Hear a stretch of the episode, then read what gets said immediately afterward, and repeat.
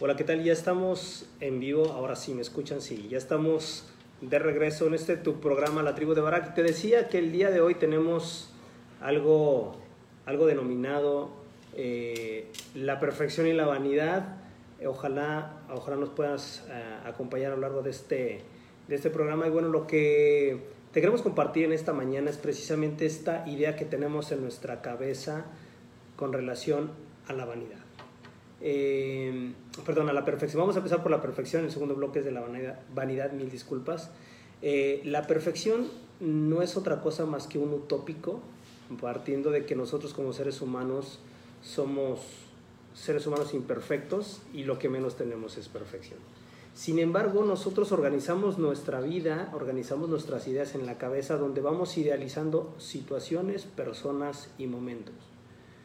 ¿Esto qué nos implica? Este nos implica que mientras más expectativa y mientras más controladores de las situaciones nos volvemos o somos, en esa misma medida nosotros mismos vamos generando ciertas dosis o grandes dosis de ansiedad, de frustración, de impotencia, que se traducen a su vez en, eh, puede ser desde temas emocionales hasta temas crónicos, y cuando hablo de temas crónicos es eh, un estilo de vida estresado, frustrado, incluso amargado, porque muchas de todas esas películas que vamos haciendo, de todas esas historias que hemos diseñado en nuestra, en nuestra mente, pues no se cumplen.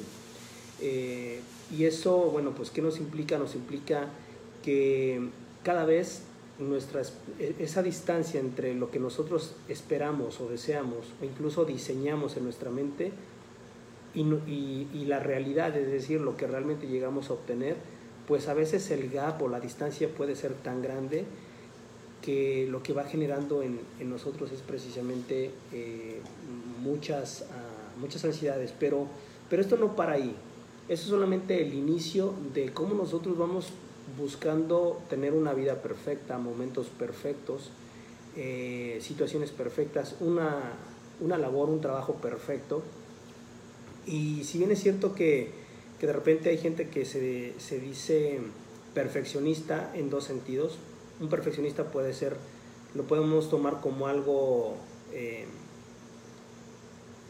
como algo positivo, ¿no? Como, un, como una característica positiva de la persona y a veces el ser perfeccionista te juega en contra y entonces te vuelves el amargado del pueblo o el que nunca está contento con nada porque las cosas no se dan como, eso, como, como él las imagina y te juega en contra, es decir, no, eres, no es una cualidad sino se vuelve, se vuelve un defecto. Entonces, partiendo de esto, podemos darnos cuenta que, que la, la, perfección que nosotros vamos buscando eh, la vamos idealizando a través de, de ir dibujando situaciones de ir matizando maneras de pensar o formas de ser y no para nosotros, como te decía.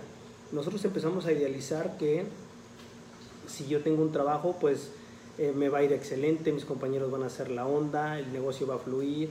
Y entonces empiezo a hacerme un cuenta, incluso diseño mi día y diseño mis meses o mi año de una manera muy, muy idealista, muy, muy, eh, muy determinada en medida que no se va dando esto, en esa misma medida, ¿qué es lo que va pasando?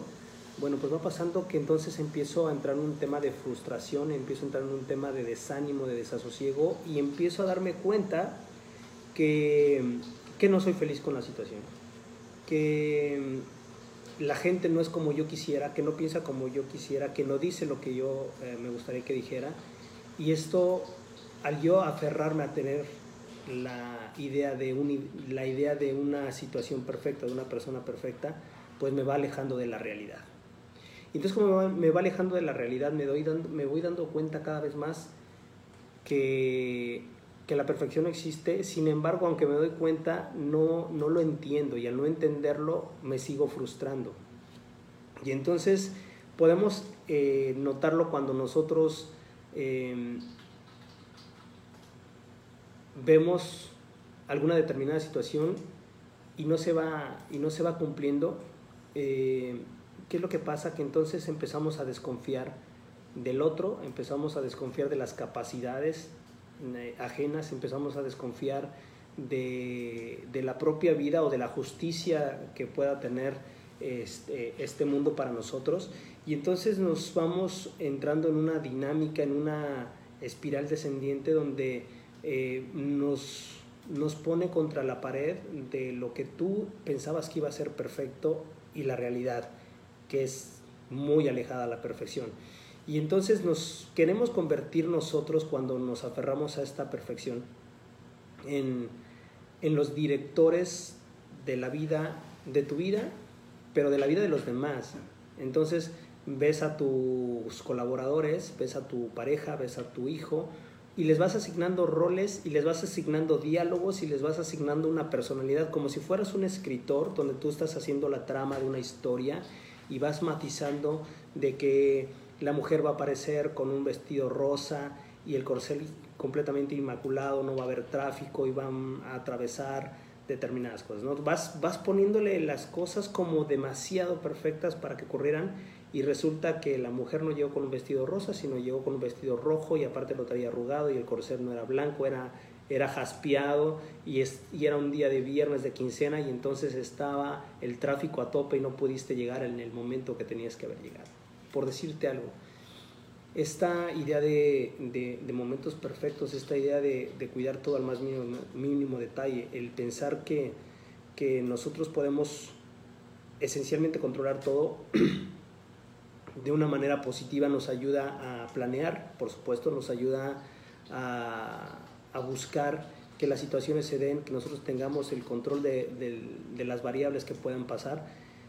El problema no es ese, el problema es que nosotros no contemplamos un factor que es el factor ajeno y nosotros no tenemos la oportunidad de poderlo, de poderlo controlar. Y lo que nos genera en nosotros precisamente es donde viene, donde viene donde viene la circunstancia menos agradable y favorable, donde nos vamos dando cuenta que eh, somos, somos una parte, solamente una parte del juego de la vida o de los momentos que te tocan vivir. Que por supuesto que tú eres el actor principal, pero también puedes ser artista de reparto o artista secundario en la vida de otros. Por ejemplo, eres un artista secundario en la parte con, con tu pareja o con tu familia directa y eres un artista de reparto cuando a lo mejor eres amigo de alguien y llegas a una fiesta y eres solamente parte del relleno, por así decirlo. Entonces, em, cuando nosotros ponemos en perspectiva estas situaciones donde tú tienes tu historia, tu trama, tu manera de pensar, pero que vas fluyendo de alguna manera con las situaciones, que vas fluyendo con que eh, en, pasas de ser actor, actor principal a actor de reparto en un, de una escena a otra, en la escena de tu vida, pues en esa misma medida, cuando tú lo tienes muy claro, no te genera ansiedad ni frustración, simple y sencillamente no etiquetas las cosas, vives como las tienes que vivir. Nosotros, dentro de esa utopía que vivimos de la perfección, vamos eh, idealizando personas, vamos idealizando trabajos, vamos idealizando sueños. Insisto, no está mal idealizar, lo que está mal es aferrarte a esa idea parca, inamovible, fija, de que las cosas tienen que ser como las soñaste, porque si no dejan de ser como tú las querías y entonces dejan de tener el valor que originalmente tenían para ti.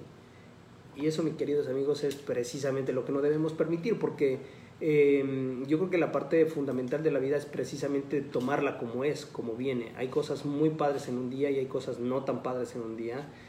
Y no porque no sean tan padres para ti en ese momento dejan de ser importantes para tu vida. No porque no llegaron como tú querías que llegaran, dejan de ser importantes o ideales para tu vida. Em, esa necesidad de, del ser humano de poder eh, soñar, y querer controlar esos sueños y querer tener la última palabra em, por generaciones, por décadas, por siglos, la vida nos ha mostrado que no es posible. Y lo curioso es que a pesar de que hay miles de referencias, años de referencias, generaciones de referencia, seguimos idealizando momentos, personas, situaciones. ¿Qué pasa cuando tú estás, eh, vas, vas a, celebrar algo, un, evento importante, vamos a decir algo muy mexicano, ¿no? Mm, los 15 años de tu hija. Y entonces en los 15 años de tu hija, la mamá sobre todo, incluso la quinceañera empiezan a, a idealizar el vals, los chambelanes, la música, los invitados que se van a comportar siempre bien, que nadie se va a poner este, borracho, ni te va a hacer un escándalo, eh, que va a llegar a tiempo el pastel, que va a llegar a tiempo, que la comida va a estar servida en tiempo. Y entonces ese sueño de, de hacer los 15 años se convierte en algo, en una misión titánica, porque tienes que nadar contracorriente en muchos sentidos. Tienes que nadar contracorriente en, en la parte de, de que los proveedores son los que son y de repente se les hacen tarde, calculan mal el tiempo, calculan mal la comida, que de repente se enfermó un chamelán y no llegó, que, que el salón ese día se les dañó el aire acondicionado y hace un calor de los demonios. Y entonces nos vamos dando cuenta que esa perfección que idealizamos en ese día, pues no está. Que esa perfección no existe. La perfección es una utopía. Y, el, y, y cuando nosotros nos vamos encariñando con la perfección, cuando nos decimos y lo gritamos en voz en cuello que somos unas personas perfeccionistas, que no está mal, insisto, que está padre que, que, tratemos de hacer las cosas siempre bien. El problema no es ese, el problema es que cuando te aferras a esa perfección y se genera en un motivador de conflicto, se genera en un motivador de infelicidad, cuando se genera en un gestor precisamente de insatisfacción perpetua y eterna, entonces ¿de qué te sirve la perfección? Nosotros tenemos una naturaleza imperfecta, pero lo padre de esa naturaleza imperfecta, y me gusta repetirlo, es que somos perfectibles. Es decir, todos los días podemos buscar ser un poco mejor o mucho mejor o mucho mejor. Todos los días tenemos la oportunidad de trascender cosas que, que si fuéramos perfectos se acabaría, se acabaría el sentido de disfrutar las cosas, se acabaría el buscar situaciones que nos reten, eh, retos que nos hagan más grandes, eh, de adversidades que nos conviertan en gente más sensata, de problemas que nos conviertan en gente más humana. La perfección es una idea muy bonita, una utopía, por supuesto, eh, que también nos puede servir en, en positivo, pero el día de hoy yo te quiero invitar, te quiero exhortar a que entendamos que la perfección precisa de, la perfección es la utopía misma, es buscar ser mejor, buscar trascender, buscar eh, modificar, buscar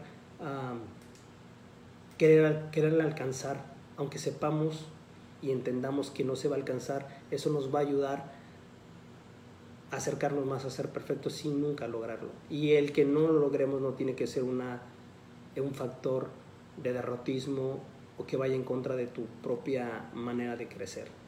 Te quiero contar una, una fábula, una historia.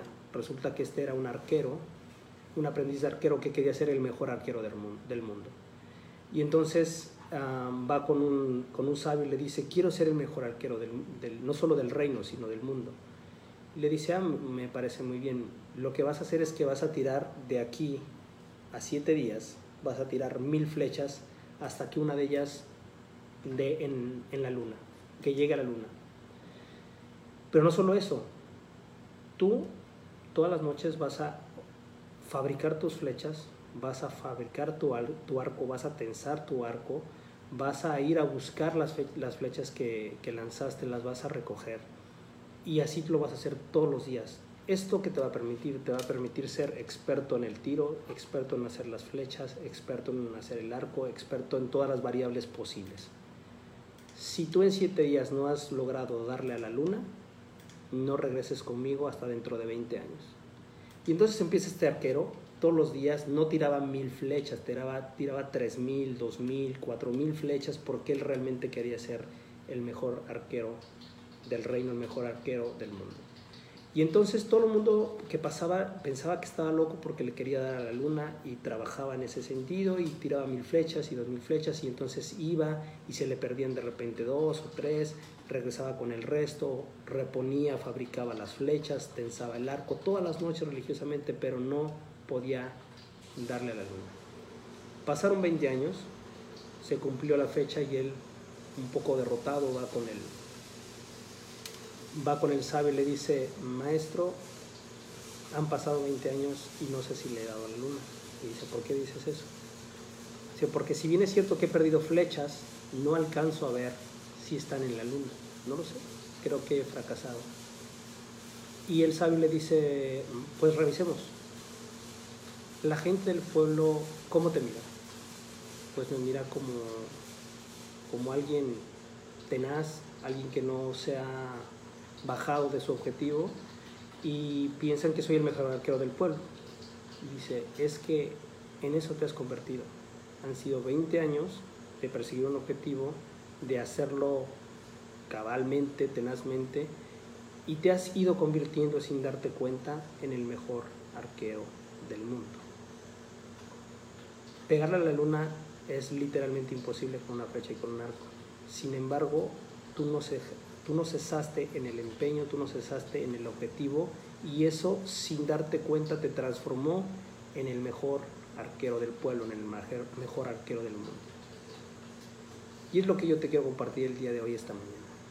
Hay que tirarle a la luna, no pasa que nos quedemos en las estrellas o no pasa que nos convirtamos en una estrella.